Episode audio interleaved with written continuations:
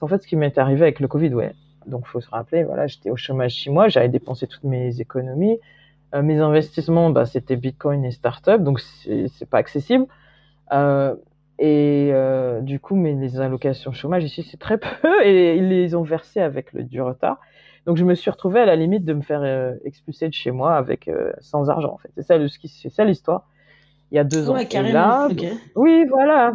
Mais ça arrivait à plein de gens, ça. Ça arrivait à plein de gens. Il y a des gens, ils étaient obligés d'aller. Ça, c'était un, un, un, gros coup de fouet là pour le coup. Hein.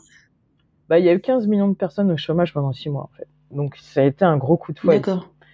Euh, parce que il y a beaucoup de boîtes qui ont viré les gens. Même mes recruteurs, tous mes recruteurs étaient au chômage. Soit ils étaient au chômage technique, soit ils étaient au chômage tout court et se sont fait virer. Donc c'était très bizarre comme situation parce que c'est la première fois où tous mes amis étaient au chômage. On est tous au chômage en même temps en fait. Voilà, c'était bizarre. Mmh.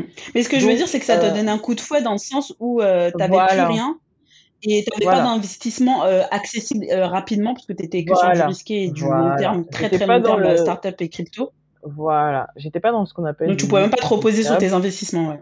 Voilà, je pouvais me reposer sur mes économies que j'avais et je pensais que ça durait deux trois mois, ça a duré deux ans. J'ai trouvé un boulot au bout de six mois parce que on était tout s'est arrêté en mars et j'ai trouvé euh, exactement le 20 septembre. c'était trop chaud, c'était six mois pile. D'accord. Six mois pile. Euh, et euh, du coup, je commençais pas à être payé avant octobre. Donc et j'avais dû entre-temps bah, renégocier avec mon propriétaire pour payer la moitié de mon loyer parce que les comment s'appelle euh, et puis après faire un plan de repaiement. Mes dettes c'était pareil, j'ai des dettes de carte de crédit, j'ai fait des plans de repaiement. J'ai négocié trois trucs d'affilée pour m'en sortir et au bout de six ça huit mois, je, bah, je suis revenu bien, je suis revenu normal et au bout de deux ans, okay. bah, j'ai tout, tout a grandi en fait parce que parce qu'au au bout de deux ans, euh, tu as des économies, tu as de l'épargne voilà. et tu as des investissements. Voilà, et tu gères bien ton voilà. argent. Et, et, vu que tu as deux boîtes, ben, tu as toujours euh, de l'argent qui vient de deux pôles différents euh, et qui est accessible. Enfin, même si, bon. Euh, donc, du coup, ça fait que ta perspective, elle change parce que le fait que tu es devenu plus régulier dans je traque mon argent, enfin, je traque mon argent, je fais mon budget, je vérifie. Bien sûr, il faut, faut, se faire plaisir. Enfin, ils te disent dans les conseils des meilleures pratiques, ils te disent toujours, en fait, ils te donnent des pourcentages par rapport à.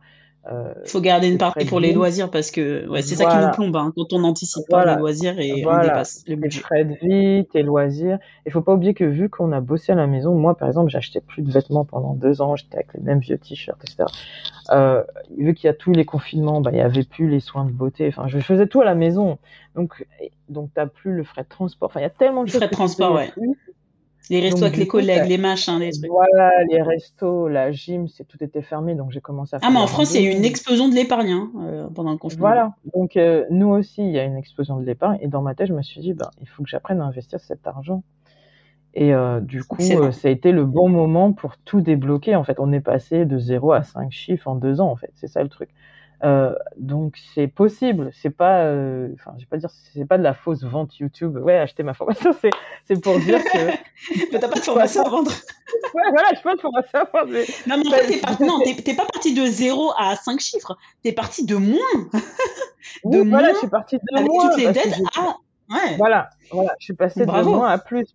Voilà, parce que euh, j'ai compris. Ça a été le coup de pied au cul, en fait, de dire. Euh, de toute façon, tu peux pas aller plus bas. Euh,